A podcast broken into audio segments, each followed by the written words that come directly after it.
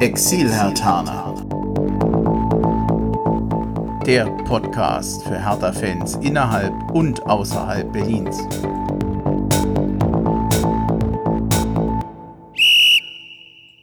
Hallo Hertha-Fans in Berlin, in Brandenburg und weiter weg. Hallo Exil-Hertaner. Ich bin Bremchen, ich grüße euch zu einer neuen Folge des Exil-Hertaner Podcasts. Es ist die 30. Episode. Sie kommt heute wieder aus Hessen, aus dem Rhein-Main-Gebiet und ich begrüße über Skype ganz herzlich den Dennis, den besten Feuerwehrmann der Welt. Grüß dich. Ah, jetzt bin ich wieder verlegen. Hallöchen. Ja, bist, bist du wirklich verlegen? Ja, na, weil wenn das ein Kollege hört, fängt er laut an zu lachen. ja, aber ich, ich finde es immer ganz nett als Vorstellung. Ja, es ist auch sehr nett. Ja, ich, ich, ich glaube, ich bin heute ein bisschen fahrig. Ich habe es ja eben schon erzählt. Wir hatten, bevor wir heute die Aufnahme gemacht haben, ich habe 70 Minuten hier noch rumgesteckt, die ganzen Verbindungen und was hat immer nicht hinge nicht hingehauen, dann war der Kopfhörer brummte oder du hast mich nicht gehört. Also ich glaube, du solltest heute sehr viel reden. Das ist, glaube ich, das Beste, wenn du viel redest und ich ganz wenig. Oh, ich krieg heute die Einladung zum viel reden. Ja. Irgendwann sage ich dann, jetzt geht's nicht mehr wegen der Zeit, aber dabei ich meine, das Schöne ist, wir können heute mal wieder über einen Sieg von Hertha BSC sprechen, nach zwei Monaten. Wahnsinn. Ein legendäres 1 zu 0 gegen Freiburg. Genau, also, ein Spiel, was in den Geschichtsbüchern stehen wird, ja. Ja, aber auch nur als 1-0 und drei Punkte. Und ich glaube, ansonsten möchte ich dieses Spiel vergessen, aber da reden wir nachher nochmal drüber. Ja, ja, machen wir. Ähm, du hattest, du hattest es nicht komplett gesehen, aber ich glaube, ich kann in Teilen einspringen. Äh, du hast, das Lustige ist, selbst wenn du es nicht komplett gesehen hast, du hast auch nicht viel verpasst. Ja. So, so toll war dieses Spiel. Naja. Das ist so. Die Zusammenfassung im, im, in der Sportschau war, glaube ich, äh, das Beste ja, dann den nächsten, den nächsten Punkt, den lassen wir uns ansagen. Der Nachrichtenticker. Was ist seit der letzten Folge passiert? Ja, was ist in der Zwischenzeit passiert? Der Nachrichtenticker. Am 6. Dezember gab es in der Regionalliga Nordost ein Spiel Spiel von Hertha BSC 2 gegen den ersten FC Lok Leipzig. In dieser Partie ist der Jessica Gankam, ich hoffe, ich habe ihn richtig ausgesprochen, von Leipziger Fans und wohl von einem gegnerischen Spieler beleidigt worden. Konkret geht es um Affenlaute aus dem Gästeblock und ein Leipziger Spieler, der ihn als Affe bezeichnet haben soll. Das Sportgericht des Nord Ostdeutschen Fußballverbandes hat inzwischen ein Verfahren wegen rassistischer Beleidigung eingeleitet. Hertha hat dies dann in einem Twitter-Beitrag am Montagabend aufs Schärfste verurteilt. Also das Spiel war am Freitag und auch Lok Leipzig hatte sich dann in einer Stellungnahme dazu distanziert dieses Distanzieren oder dieses, diese Statements von Hertha BSC, die kamen vielen Fans wesentlich zu spät und auch der Zecke Neuendorf, er ist ja Trainer der U23, der hatte dann in einem Interview mit dem MDR nicht unbedingt, sagen wir mal, eine glückliche Formulierung getroffen. Ich zitiere, einer sagt mal du Dovi, einer sagt mal du Esel, einer sagt mal du Affe. Vielleicht war es gar nicht rassistisch, politisch gemeint, deswegen will ich es jetzt nicht so hochhängen. Also ich, ich finde es nicht besonders glücklich formuliert. Paul Keuter von dem ich ja nicht unbedingt großer Fan bin, der hat dann bei Twitter noch nachgereicht, ja, wir hätten schneller reagieren müssen, aber an unserem sehr ernst gemeinten Einsatz gegen Rassismus sollte keiner zweifeln. Der Stimmt. Ja, ich, ich fand das eigentlich auch ein ganz gutes Statement von ihm. Das war ganz gut auf den Punkt gebracht. Ja. Vielleicht ein bisschen zu viel Aufregung über diese späte Rückmeldung? Naja, also die, die Kritik, dass da äh, erst gar nichts kam, die ist angebracht. Da brauchen wir nicht diskutieren. Ähm, und trotzdem ist aber dieses Statement von ihm, äh, trifft es auf den Punkt. Ja, man hätte schneller reagieren müssen, einfach um ähm, dem, dem Spieler da ein bisschen mehr ähm, Rückhalt zu geben, ne? dieses Gefühl zu geben, wir sind bei dir. Ne? Man weiß natürlich nicht, was da jetzt intern oder auf dem Platz oder in der Kabine noch gesprochen wurde. Ähm, das war extrem, also ey, wirklich unglücklich. Ähm, ich will es auch nicht jetzt zu sehr dramatisieren, auch wenn dafür jetzt wahrscheinlich viele sich wieder aufregen. Aber ich finde, der Satz ist wichtig, äh, dieses, ähm, dass der Einsatz gegen Rassismus, daran sollte keiner zweifeln bei Hertha, das sehe ich ganz genauso. Und ich, um dazu noch was zu sagen, ähm, sowas ist natürlich immer, ist eine Schande, dass sowas passiert. Es ist echt ein Unding und ist für den Spieler sicherlich auch eine ganz grässliche Erfahrung. Ich finde es aber trotzdem, ähm, egal wie dämlich Zecke Neuendorf sich da angestellt hat und wie er das gemeint hat, aber weißt du, auf der einen Seite wird verurteilt, wie ein Individuum äh, da verunglimpft wird und dann beginnt im Gegenzug die Hexenjagd auf den Neuendorf. Ähm, was da in Twitter die Leute sich dann über den Neuendorf ausgelassen haben und das eigentliche Thema, dass der in Gangkam da als junger Spieler so alleine dastand, ist untergegangen und das fand ich eigentlich irgendwie schlimm. Ähm, natürlich ist es erlaubt zu kritisieren, was diese Aussage von Neuendorf äh, macht mit einem Spieler eventuell, dass er das so runterspielt. Aber ich, ich fand dann diese, diese Hexenjagd auf Neuendorf hat mir nicht gefallen. Die fand ich auch nicht schön. Ist kein Vergleich zu so einem Rassismus, der so auf einen einprasselt, aber ich fand es halt nicht schön. Das, was dann da gemacht wurde, noch gleich hinten drauf. Und ähm, gerade der Neuendorf, weißt du, er wurde früher geliebt dafür, dass er impulsiv und äh, emotional war.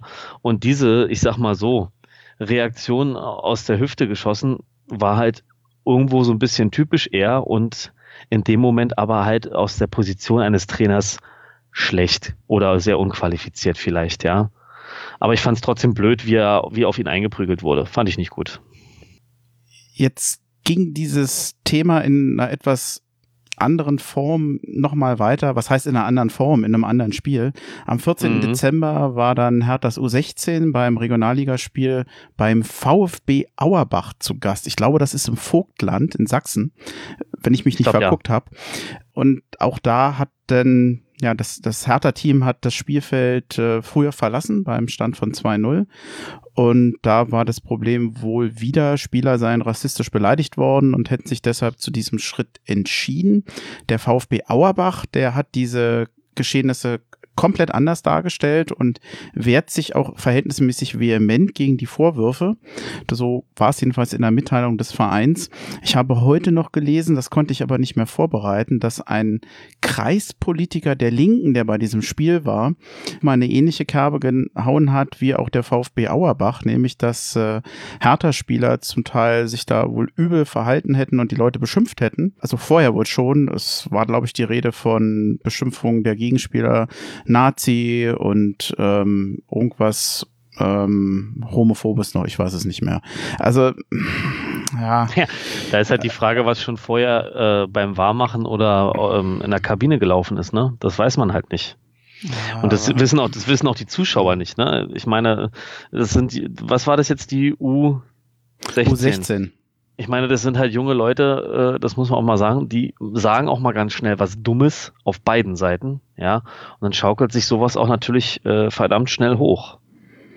Ja, ach, ich finde, ich finde so eine Themen immer so ein bisschen. Also ich wollte es heute nicht, ich wollte es heute nicht rausnehmen, weil es ist halt ja. passiert. Aber eigentlich wäre mir lieber, wir würden viel einfach nur über Fußball reden. So aller Beckenbauer wir. geht's raus, spielt's Fußball. Vielleicht ist das gar es, nicht so schlecht. Es ist, sag mal so, es ist ärgerlich, dass das ähm, so viel Nebengeräusche macht. Ja, wobei wahrscheinlich die Situation gegen Leipzig wesentlich eindeutiger war als das, was da gegen Auerbach passiert ist.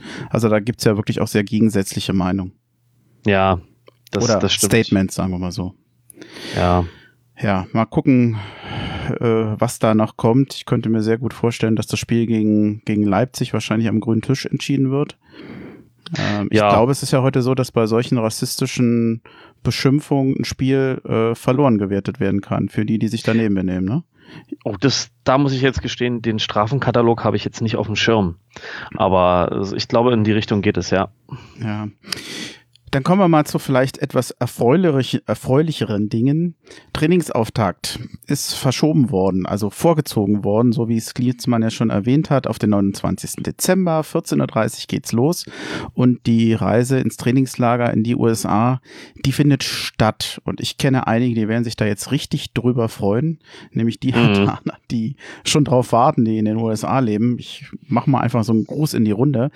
Die werden am 2. Januar geht's dann nach Alondo in Florida. Sie werden dann wahrscheinlich zwei Tage früher nach Hause fahren oder nach Hause fliegen als geplant. Ich glaube, am 9. geht es zurück und am 8. findet dann das Testspiel gegen Eintracht Frankfurt statt. Und danach geht es dann ganz normal am 19. Januar mit der Bundesliga weiter. Mit einem ganz einfachen Gegner, da kommen dann die Bayern. Ich glaube, als es hieß, dass eventuell die USA-Reise ausfällt, haben manche ganz schnell äh, ein langes Gesicht gemacht, weil ja wohl auch schon ein paar ihren Urlaub so geplant hatten, ne? Kann natürlich sein, ja. Also wer sich das leisten kann, also mal so eben spontan in die USA fliegen. Ich war ja jetzt auch bei den Trainingslagern, aber da versagt es dann bei mir, muss ich zugeben. Ja, aber ich glaube, die wird es trotzdem geben. Die Fans wird es trotzdem geben, die das machen, da bin ich mir sicher. Ja, ja. gut, wenn du die, also wenn du die finanziellen Möglichkeiten hast und wenn du vielleicht sowieso in die USA fahren solltest, kann man es natürlich hervorragend verbinden. Ein, ja. Ein Thema haben wir noch, Kids for Free. Das ist, wie ich finde, so ein bisschen untergegangen. Erstens in der sportlichen Situation, in der sich Hertha befindet, dann ja. die ganzen ja, Vorfälle, wie wir sie eben beschrieben hatten. Denn da gab es eigentlich eine super Meldung und ich staune, dass so wenig Leute darauf reagieren. Diese Tickets sind nämlich ab sofort nicht nur in den offiziellen Fanshops äh, äh, erhältlich, sondern auch online im Ticketshop. Und mhm. äh, auch eine Begleitperson hat nunmehr freien Eintritt. Und ich zitiere jetzt mal von der Hertha Homepage. Die Ausgabe beziehungsweise der Versand der Karten erfolgt nur an Personen ab 18 Jahren. Mama, Papa oder eine andere volljährige Person sollen die Karten also holen beziehungsweise online bestellen.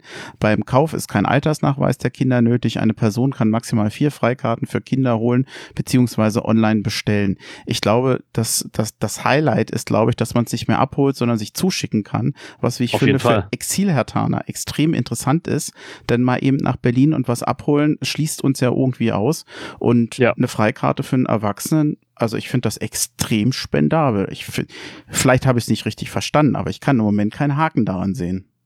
Nö, ich sehe da auch keinen Haken. Ich habe nur ähm, als Kommentar dazu gelesen, dass es halt eine Sache ist, die letztlich vom Windhorst mit äh, finanziert wird. Ja, ja Hertha hat auch darauf hingewiesen, dass Tenor das ermöglicht hat, aber ich finde es cool. Ja, ich finde es auch gut. Prinzipiell für mich, wenn jetzt nicht meine Eltern in Berlin vor Ort wären, um das zu organisieren, könnte ich jetzt auch äh, ein Heimspiel von Hertha planen mit den Kids for Free Karten für mich und meine Jungs. Ne? Ja, mach's. Mach's ja, bei nee. nächster Gelegenheit. Ja, ich muss mal gucken, wann das passt, dass ich mit den beiden äh, mal wieder hochfahren kann. Ja, wenn es vielleicht nicht so eiskalt ist. Ja. also, naja, mit dann. Was heißt eiskalt? So kalt ist es ja nicht, ne? Aber ich, ich weiß schon, was du meinst. Das ist natürlich also immer. Ich so finde Olympiastadion, es gab Tage, da hatte ich den Eindruck, es ist hier kälter als überall anders in der Stadt. ja. Ich, ja, wenn der Beton mal kalt ist, dann ist das ein Problem. So eine, so eine gefühlte Kälte. Ja, dann lass uns mal zum Spiel gegen die Freiburger kommen. Jawohl. Es gab in der Pressekonferenz von Jürgen Klinsmann noch so ein schönes Statement, das spiele ich jetzt mal ab. Wir sind in der Situation, als wir im Abstiegskampf sind. Deswegen äh, meine Bitte eigentlich die, dass ihr dafür sorgt, dass weit über 40.000 kommen. Das ist euer Job, ja, äh, auch mit. Und, ähm, und wir sind heiß. Ne? Wir haben sehr, wie Veda das auch sagte, wir haben sehr intensiv trainiert äh, die Tage. Ähm, und wir brauchen Punkte. Na, wir waren nahe dran in Frankfurt, wir waren nahe dran gegen BVB. Hätten wir mehr verdient gehabt äh, durch das Tor vom Davy. Ähm, und jetzt brauchen wir aber einen Dreier. Wir brauchen einen Dreier und wissen sehr wohl äh, um die Qualität der Freiburger, äh, die sehr unangenehm zu spielen sind. Aber wir sind, äh, äh, wir haben uns da jetzt wirklich sehr gut darauf vorbereitet und, und mit der Unterstützung der Fans, die auch die hoffentlich die Situation erkennen, wie wir sie erkennen, Abstiegskampf, äh, ziehen wir uns jetzt da hoch ja, der Abstiegskampf ist angekommen bei Hertha und auch bei Klinsmann. Er hat es ja eigentlich ganz gut auf den Punkt gebracht. Er hat gesagt, das ist Abstiegskampf, wir brauchen drei Punkte, um was anderes geht's nicht. Richtig. Mm, ich finde die Aufstellung, da hatte man den Eindruck, da könnte noch ein bis, das sah so offensiv aus, aber so haben sie nachher gar nicht gespielt. Das war jetzt kein Offensivfeuerwerk, denn ich weiß, vor der, bei der Bekanntgabe der Aufstellung haben viele schon gesagt, boah, super, das ist eine offensive Aufstellung, aber über 90 Minuten, man hat die Verunsicherung bei Hertha BSC gesehen. Ja, also ähm, ich habe auch erstmal gedacht, boah, hier eigentlich de facto bringt er ja vier Stürmer, ne? Also das ist, äh, das hat sich erstmal schon aufregend gelesen und ähm, ich habe es nicht gesehen. Es soll auch die ersten paar Minuten auch kurz erstmal stürmisch losgegangen sein, aber es war wohl ziemlich schnell vorbei. Und ähm, dann war das halt so ein Spiel, wo dieser Effekt, den man sich von den schnellen Spielern so erhofft hat, ne, Del Rosun, Luke Bacchio außen und die, die beiden Brecher in der Mitte, das hat wohl nicht so, ja, hat wohl ähm, Freiburg mit seiner Dreierkette und dem Vierer Mittelfeld davor natürlich ähm, zu sehr doch dicht gemacht anscheinend. 37.343.000, äh, nochmal, 37.343 Zuschauer. Äh, ich sage, ich bin heute fahrig. Mal gucken, wie Macht das nichts, aber das hat was, das hat was von dem Fußballspiel bei Werner, der Film, weißt du? Wieso? Na, da sagt er doch auch circa 64.264 Zuschauer. Ja, die Zahl kann nicht lange genug sein. Okay, okay. Da, ich kenne den Film, ich kann mich jetzt gar nicht so dran erinnern. Oder mir war die Par ich war mir der Parallele nicht bewusst. Schiedsrichter war Frank Willenborg, der mir übrigens in dem Spiel nicht weiter aufgefallen ist. Also ich fand ich ja auch mal was Besonderes. Ja, also auch hier finde ich, kriegt er vom Kicker zum Beispiel die Note 2,5. Ohne große Aufreger, souveräne Spielleitung. Ja, wobei ich glaube, dass es die Mannschaften ihm verhältnismäßig einfach gemacht haben. Wenn ich ja. jetzt das Spiel letztens sehe, ähm, Frankfurt gegen Gelsenkirchen oder Gelsenkirchen gegen Frankfurt, was das für eine Ackerei war mit diesem schlimmen Foul äh, an dem Gacino, wie heißt er, Gacinovic? Mhm. Oh, furchtbar. Also da, da war das verhältnismäßig angenehm noch zu pfeifen. Das stimmt. 37.000 Zuschauer. Der, der Klinsmann hat der, was hat er gesagt? Das ist eure Aufgabe. Mhm, auch. No? Ne? Ich, ich hoffe, er meinte das spaßig, wobei ich es eigentlich ganz geil finde, dass das anspricht, wie wenig Zuschauer das sind in so einem Spiel. Also er, er legt ja schon ähm, sozusagen den, den Finger in die Wunde und sagt, Leute, das ist aber wenig. Er hat ja recht. Ja, ja. Ich glaube, wir, wir kümmern uns ja schon gar nicht mehr darum, was für ein Imageproblem eigentlich Hertha hat, dass man in so einem Spiel, in so einem wichtigen Spiel eigentlich so wenig Zuschauer kriegt. Andererseits muss ich auch sagen, viel geboten bekommen haben sie auch nicht. Nee, aber das ist so seine, das ist aber diese typisch äh, äh, erfrischende offensive Art von ihm, sage ich mal. Ne? Das ist dieses auf dich zeigen und sagen, ne, ist ja auch deine Aufgabe hier Stimmung zu machen. Ja, ähm, natürlich kann man jetzt eine Menge Kritikpunkte anbringen, wie du schon sagst. Äh, die Mannschaft hat jetzt das Publikum nicht wirklich mitgerissen, ja, aber er versucht halt an allen Hebeln zu drehen. Ne? Hm. Erste Halbzeit. Freiburg hat eigentlich zu großen Teilen das Spiel gemacht, war jetzt aber nicht so. Die hatten Ballbesitz, konnten damit aber letztendlich auch nicht viel anfangen. Das war so mhm. ganz gefällig bis so, so mehr oder weniger bis an den Strafraum, aber dann passierte auch nicht mehr so viel, denn die beiden besseren Tormöglichkeiten hatte eigentlich Hertha. Vor allem Del Rosun ist mir zwischenzeitlich sehr positiv aufgefallen für das, was er defensiv arbeitet. Hat öfter wirklich äh, lange Bälle abgefangen, hat versucht, ein, hat ein bisschen Tempo reingebracht, was insgesamt in diesem Spiel fehlte und der Hertha fehlte. Überhaupt mhm. Hertha mal wieder mit dem gleichen Problem wie sonst auch. Sie kriegen den Ball kaum übers Mittelfeld nach vorne, um Chancen zu kreieren. Das, was wir eigentlich dauernd sehen, was sich irgendwie auch bisher nicht wesentlich geändert hat. Ja, also ich, ich habe ja die erste Halbzeit, wie gesagt, nicht sehen können, durch die, die Weihnachtsfeier vom, von der Jugendmannschaft. Mein Vater war aber im Stadion, der meinte halt auch, was ein bisschen schade war, dass der Dil Rosun ähm, defensiv viel mitmachen musste. Ja, ähm, weil der Plattenhardt sonst alleine dagegen zwei gewesen wäre, so ungefähr, aber dennoch sich immer wieder mal einbringen konnte. Also der ist da schon positiv aufgefallen. Aber wie du schon sagst, was auffällt, ist, auch wenn jetzt der Grujic gegen Frankfurt da ein bisschen äh, gelobt werden konnte, aufgrund von Vorlage und Tor. Aber wie du schon sagst, was auffällt, ist, ist momentan das Zentrum. Ähm, der Darida, der macht sein Ding, der ackert, und äh, der marschiert und hat sich jetzt mal ein Herz gefasst, wie es so schön heißt und wie es alle sagen, und hat das gemacht, was er ja auch kann. Diese, diese Distanzschüsse, der hat er schon immer mal gebracht. Aber es fehlt einer im Mittelfeld, der da wirklich, wie man so schön sagt, den Takt angibt. Ne? Nicht nur äh, unbedingt Bälle erobert, sondern auch die Bälle gut und geschickt verteilt. Und da hapert's noch total. Gut, du da in der letzten Saison, in der ersten Hälfte der letzten Saison war das. Aber er ist es insgesamt bei Hertha zu selten. Ne? Er ist wieder auf dem Niveau, bei dem er vorher war, wo er nicht funktioniert. Ich meine, da fehlt uns natürlich ähm, äh, der Trainingseinblick, aber ich meine, es ist schon eine klare Ansage, dass er am Freitag bei der U23 war, ne? Ja. Ich habe mir zwei äh, Situationen notiert für die erste Halbzeit, die will ich kurz zum Besten geben. In der 26. Mhm. Till Rosun, der hatte den Ball erobert und ich glaube, das tat er sogar im eigenen Strafraum klärend.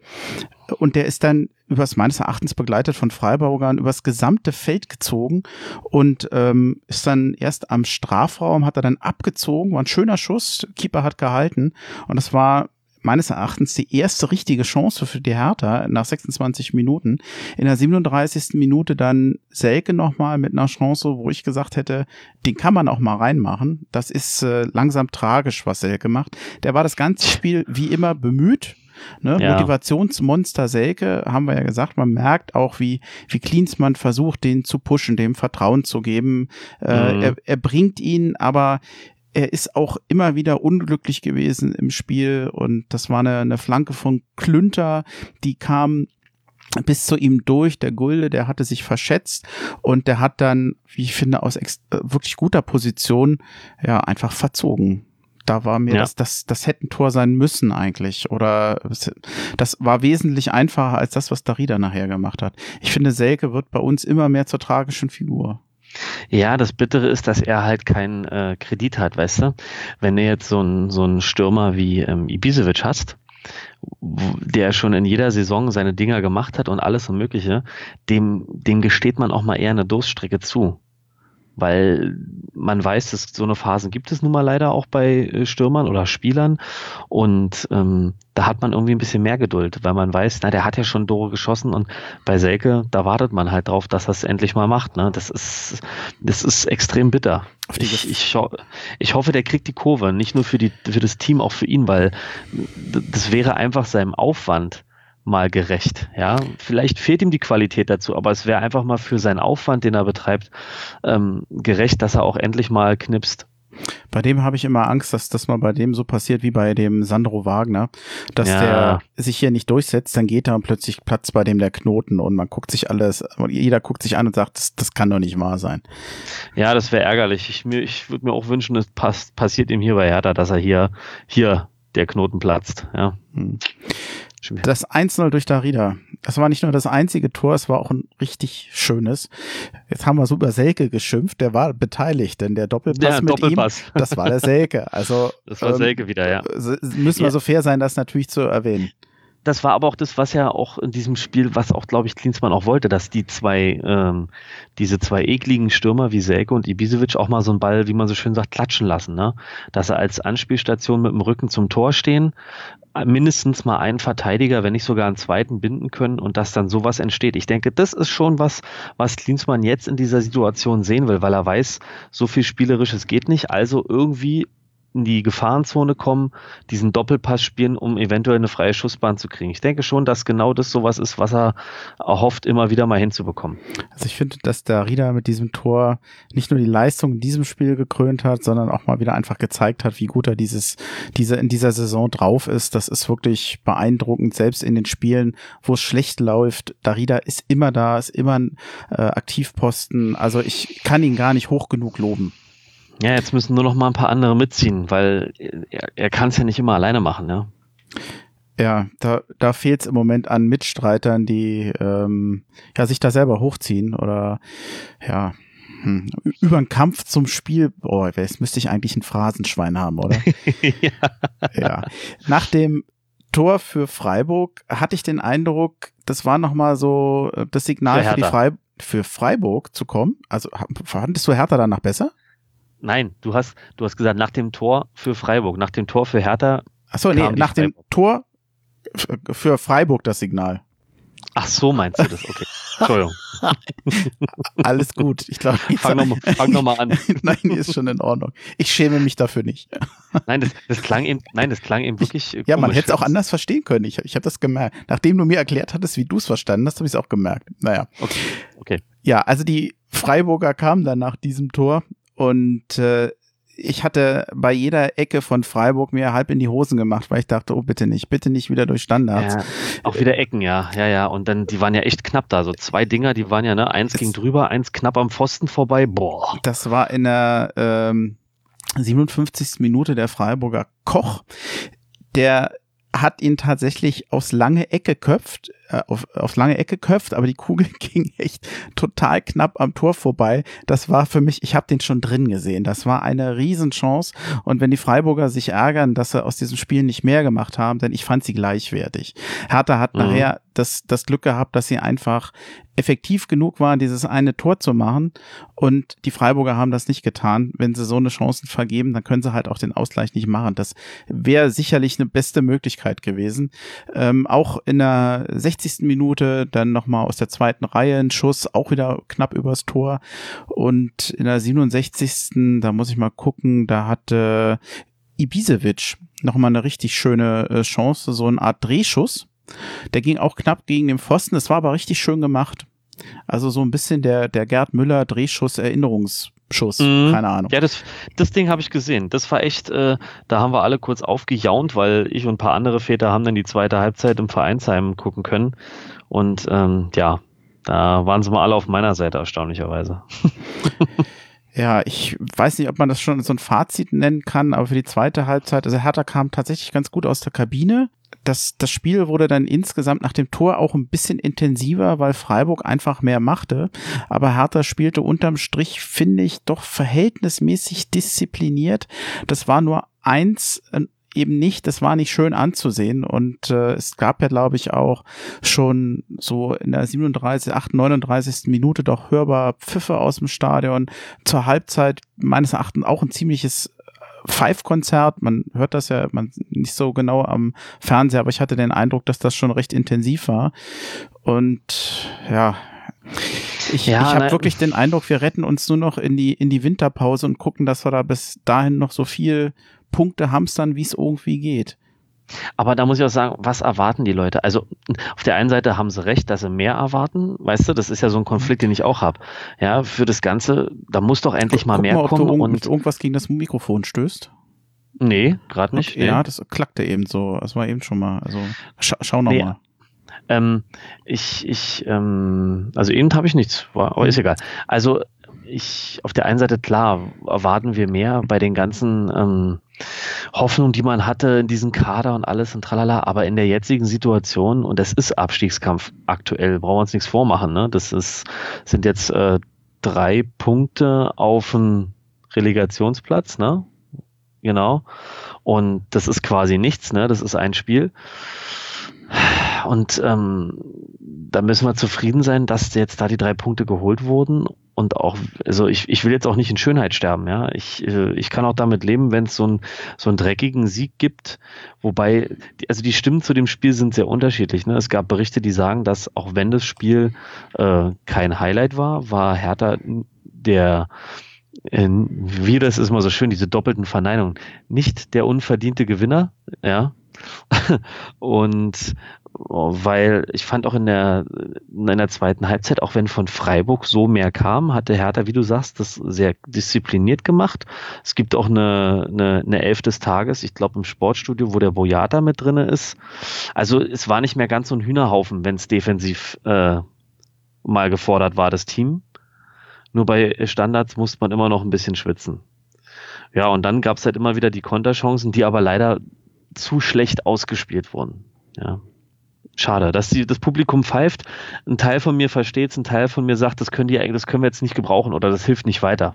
Das ist immer so, ein so ein Zwiespalt. Ne? Auf der einen Seite, die Spieler müssen auch natürlich damit leben, dass Kritik vom Publikum kommt. Andererseits äh, braucht aber eine Mannschaft in so einer Situation auch irgendwo den, den Rückhalt und den Zuspruch. Das ist ja das, worum der Klinsmann ja kämpft. Ja, da kommen wir gleich nochmal drauf, äh, vor allem auf die Rolle Klinsmann. Klinsmanns, ja. ja, nee, doch, ist richtig, Klinsmanns. Das klingt irgendwie Klinsmanns, so, ja. äh, zu viel S drin, aber es stimmte. Stark war auf der Bank. Duda und Torunariga bei der U23. Dass Stark mal auf der Bank sitzt, finde ich eigentlich völlig okay. Dass ja. Duda auf der Bank saß, fand ich jetzt ein bisschen überraschend, weil er jetzt zuletzt spielte. Wirklich ganz große Probleme habe ich mit Toruna Riga. Der hatte mal ein Vorbereitungsspiel vor der Saison, da sah er nicht gut aus. Aber wenn er dann kam, also ich erinnere nur an das Spiel gegen Dresden, dann war ja. er voll da. Und ein Team, was bei Standards, was bei Kopfbällen so anfällig ist, da denke ich ganz zuerst an Toruna Riga, der ja auch noch für mich nach wie vor hoch veranlagt ist. Ich verstehe nicht so ganz, warum man ihm da nicht mehr Einsatzzeiten zubilligt. Ja, das, das erschließt sich mir auch nicht. Da fehlt uns auch wieder, weiß ich nicht, was, was macht er im Training, weil von dem, was er mitbringt und was in Dresden lief, das habe ich auch sofort im Kopf. Nicht nur wegen seinem Tor, sondern auch generell, wie er so gespielt hat. Ne? Dass, dass Stark mal auf der Bank sitzt, ist für mich auch okay. Ähm, Regik hatte jetzt zuletzt wieder das ein bisschen besser gemacht, auch wenn ich mich sonst in der Saison oft über ihn aufgeregt hatte. Und ähm, ja, warum ist Turunariga da, sag ich mal, äh, in der U23? Nicht nur er, auch Lecky und Esswein waren auch in der U23 am Spielen. Ne? Hm. Das überrascht mich jetzt aber so nicht bei Esswein und auch bei Lecky äh, nicht mehr wirklich. Aber bei Torunariga und Duda war das schon, das ist schon ein Statement, ne, irgendwo. Da ist die Frage, was will damit erreicht werden? Wollen sie eine Trotzreaktion sehen oder was, was soll da, muss da jetzt kommen? Ja, ich, es ist schwierig. Ich weiß, ich merke selber, wie schwierig die Frage ist, weil es eigentlich ein bisschen Kaffeesatzleserei ist. Wir, ja, wir ja. wissen die Hintergründe, Hintergründe nicht, warum Toro Nariga nicht spielt. Aber ich, ich finde, er ist ein, ein Spieler, der wirklich nochmal erwähnenswert ist, weil er für mich auch wieder so ein Typ ist. Ein, für mich ist das eigentlich ein zukünftiger Profi bei Hertha, der noch mehr machen kann. So ein, so ein Brooks-Nachfolger. Ich sehe ihn immer noch so. Ja, man, man, ich sehe ihn auch in, ihm noch immer noch so ein Versprechen für die Zukunft, wie man so schön sagt. Ja, sehe ich in ihm eigentlich genauso. Wie du schon sagst, hoch veranlagt und ja. Also, Was lachst du? Mit dem Phrasenschwein hast du jetzt aber Glück. Ein Versprechen in die Zukunft. Das ist ja wie ein Werbespot von Hertha BSC. Ja, ich bin da jetzt voll auf dem Klinsmann-Ding, weißt du? Das klingt, als wenn der mit äh, Elektromotor läuft. ja, okay, es streicht das. Klinsmann, ich hatte mir mal notiert hier die Frage, was hat er bisher bewirkt? Also ich finde auffällig ist, dass er nach wie vor die Mannschaft stark spricht. Das ist, das gehört dazu, den Mut zuzusprechen, die besser zu machen, als sie eigentlich sind. Das Dortmund-Spiel, er hat, er hat spielerische Probleme in der zweiten Halbzeit. Ich fand die nicht besser. Die waren bemüht, die hatten Ballbesitz, aber die haben gezeigt, was sie im Moment nicht können. Und auch genau. die Situation von Selke, wo er immer wieder drüber spricht und ja, das wäre ja Tor und dann wäre das anders gelaufen. Das ist für mich auch reine Psychologie also ich, ich glaube, er weiß, dass das nicht stimmt, aber er sagt es trotzdem, weil er sich einfach schützend vor die Mannschaft äh, stellt. Und bisher muss man ja auch sagen, im sich, an sich funktioniert das ja auch. Es redet ja immer noch keiner übers Team, es reden ja alle übers Klinsmann. Gefühlt. Ja, na das, äh, wir haben ja im Vorgespräch jetzt eben schon gesagt, ähm, äh, das ist halt seine Taktik. Ne? Äh, wenn du die Berichterstattung siehst, ähm, die Presse springt auch darauf an, dass es mehr um ihn geht, ja, und auch rein um die Ergebnisse und gar nicht um die Qualität. Es wird natürlich immer wieder mal gesagt, sei es Fernsehberichte oder auch jetzt äh, in geschriebenen Berichten, dass bei Hertha das nicht funktioniert und das, aber das, das wirkt, so wie es geschrieben ist, beiläufig. Ne? Der Fokus ist der, den er gesetzt hat als Trainer dass die Mannschaft ähm, den Willen zeigt, den Kampfgeist zeigt und ähm, äh, versucht nur auf die positiven Dinge aufmerksam zu machen. Und das ist ganz klar das Spielchen, was er jetzt betreibt. Ich denke, dass äh, äh, in der Kabine quasi, also hinter verschlossenen Türen, wird schon da äh, knallhart analysiert, was das Problem ist, beziehungsweise ich denke, das sieht, sieht er oder sein Team, sein Trainerteam, die sehen natürlich, dass da einiges äh, im Argen liegt. Aber äh, es bringt nichts, das jetzt öffentlich zu aus seiner Position heraus zu kommentieren oder zu diskutieren. Da macht er sich selber nur angreifbar ne? weil dann werden auch seine Aufstellungen diskutiert. Nee, das Thema wird gar nicht äh, angebracht, sondern er verweist nur auf den, den Kampf, das Gute und wir müssen sehen, dass wir jetzt in die Winterpause kommen. Ich denke, das ist das, was er erreichen will und hofft dann, und das sieht man ja auch an dem vorgezogenen Trainingsbeginn, dann da neu ansetzen zu können. Ich hätte noch ein Zitat von Klinsmann, was ich eigentlich ganz gut und recht bezeichnend finde. Dass die Mannschaft besseren Fußball spielen kann, wissen wir alle. Aber dort, wo die Mannschaft steht, geht es nur über Arbeit. Ja, das drückt es eigentlich ganz gut aus. Es drückt aber yeah. leider auch aus, dass wir wirklich im Moment schlechten Fußball spielen. Also das Erbe, was da äh, Czovic und das Team hinterlassen haben, ist schon eine extrem stark verunsicherte, verunsicherte Mannschaft, die zumal wohl noch konditionelle Probleme haben soll. Ja, na, das ist letztlich das, was er ja eigentlich nicht machen will, aber so ein bisschen Offenbarungseid ist es ja schon. Und da siehst du ja, seine Einschätzung ist schon äh, realistisch, ne? dass, dass das momentan nicht möglich ist. Die Frage ist, woran es liegt. Liegt es ähm, daran, was äh, das vorhergehende Trainerteam falsch gemacht hat? Liegt es an der Qualität des Kaders? Liegt es an der, dem körperlichen Zustand? Am Endeffekt wird es alles zusammen sein. Wobei ich bei dem körperlichen eigentlich überrascht bin, weil das war zumindest unter Dardai eigentlich ja nie ein Problem.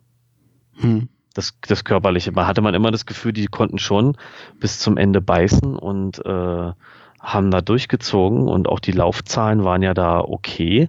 Und unter Jovic war ja dann schon sehr auffällig, dass ähm, die, die Laufbereitschaft äh, mangelhaft war.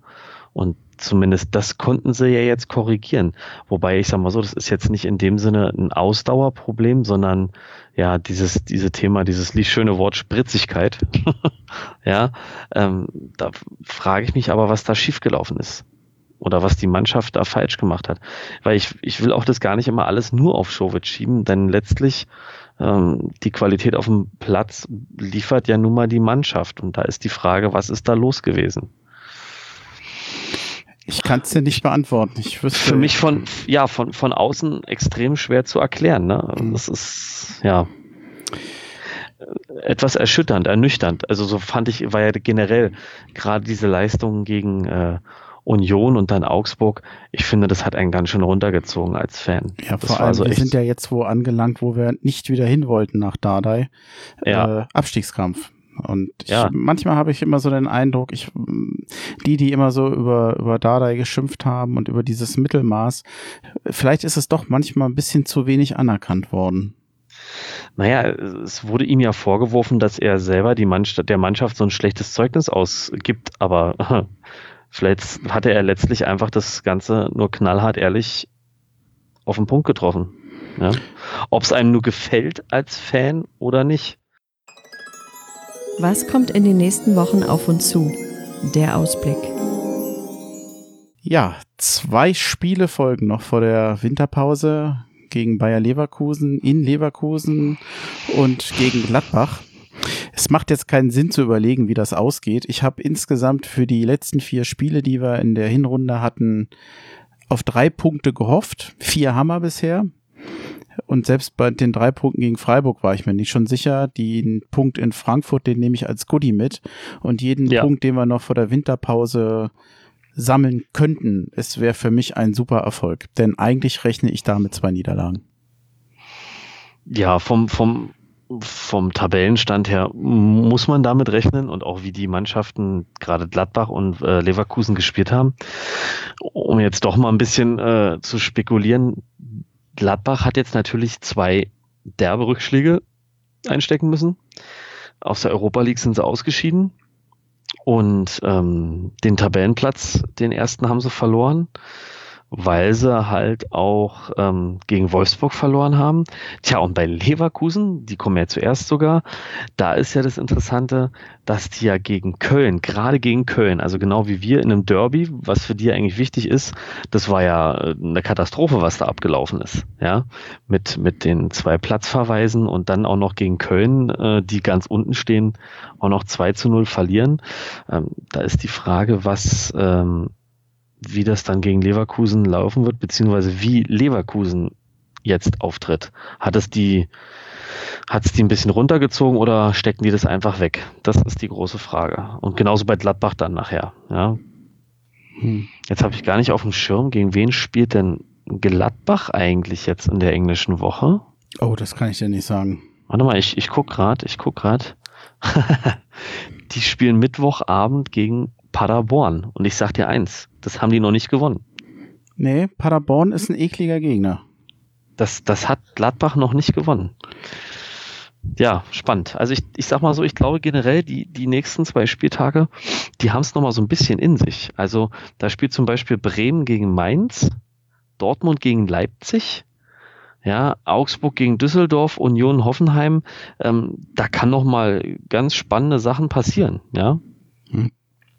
Denke ich, also entspannt. Ja, ähm, ich glaube, wir sind langsam am Ende von unseren Themen.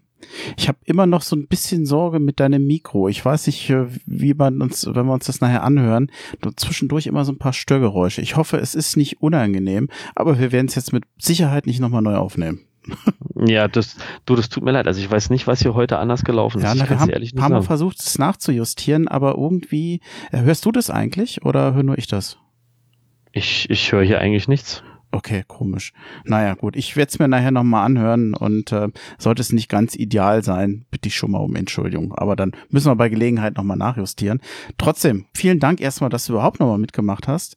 So Ja, als letzte Folge äh, vor den Feiertagen.